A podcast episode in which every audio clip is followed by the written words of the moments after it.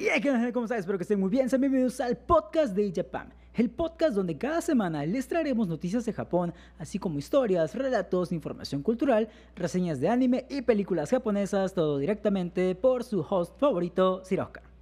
Ah, ya le cambié un poquito el intro. A ver qué tal funciona. Y si no, igual lo voy a cambiar después. bueno, antes de comenzar con el episodio del día de hoy, primero una serie de aclaraciones. Eh, para aquellas personas que nos escuchan por primera vez, estamos dentro del especial de terror, dentro del especial de Halloween.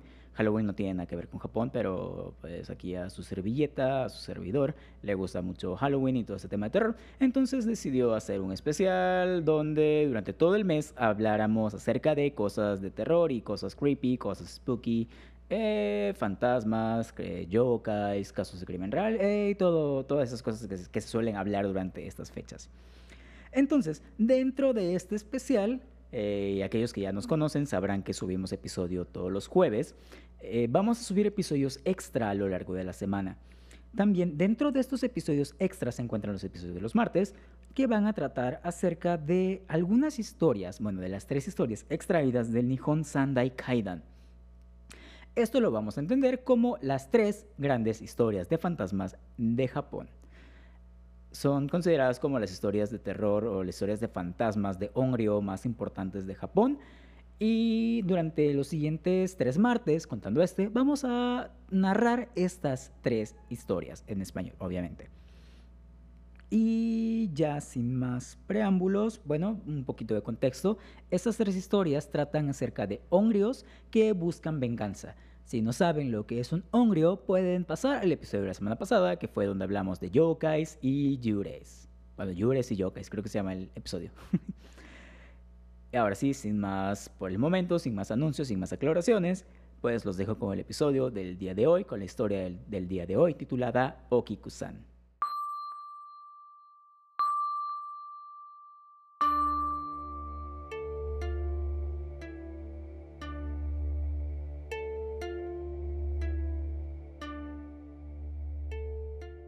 Se cuenta que hace muchos años había una mujer llamada Okiku. Trabajaba como sirviente en el castillo Himeji. Okiku era una mujer muy hermosa y no pasó mucho tiempo hasta que uno de los criados de su maestro se fijara en ella. Aquella persona era un samurái de nombre Aoyama. Él intentó muchas veces seducir a Okiku, pero ella siempre lo rechazaba tajantemente. Eventualmente, Aoyama se impacientó y decidió engañar a Okiku para que se convirtiera en su amante.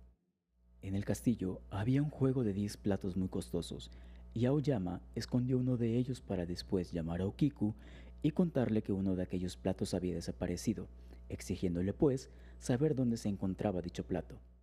Okiku cayó presa del pánico, pues un crimen como ese era suficiente para recibir la pena de muerte. Okiku contó los platos.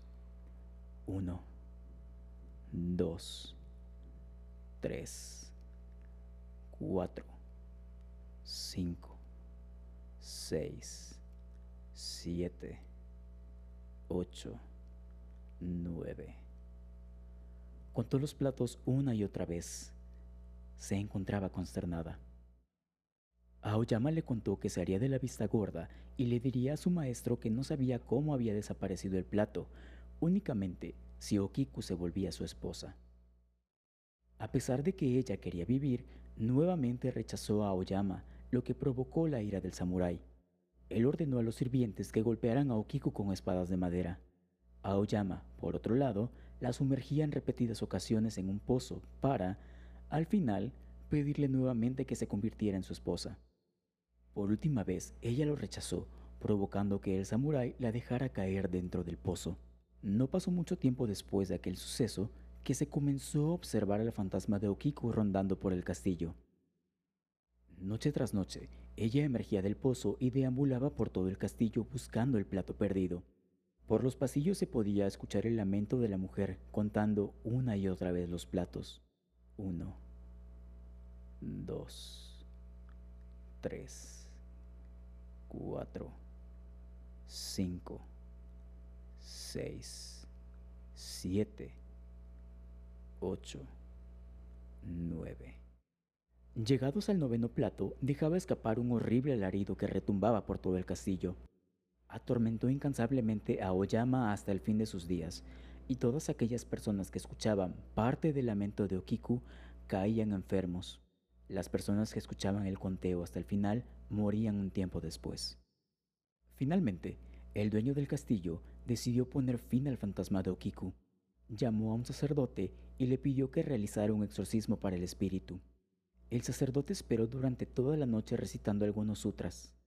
Una vez más, el fantasma de Okiku surgió del pozo y comenzó su conteo mortal.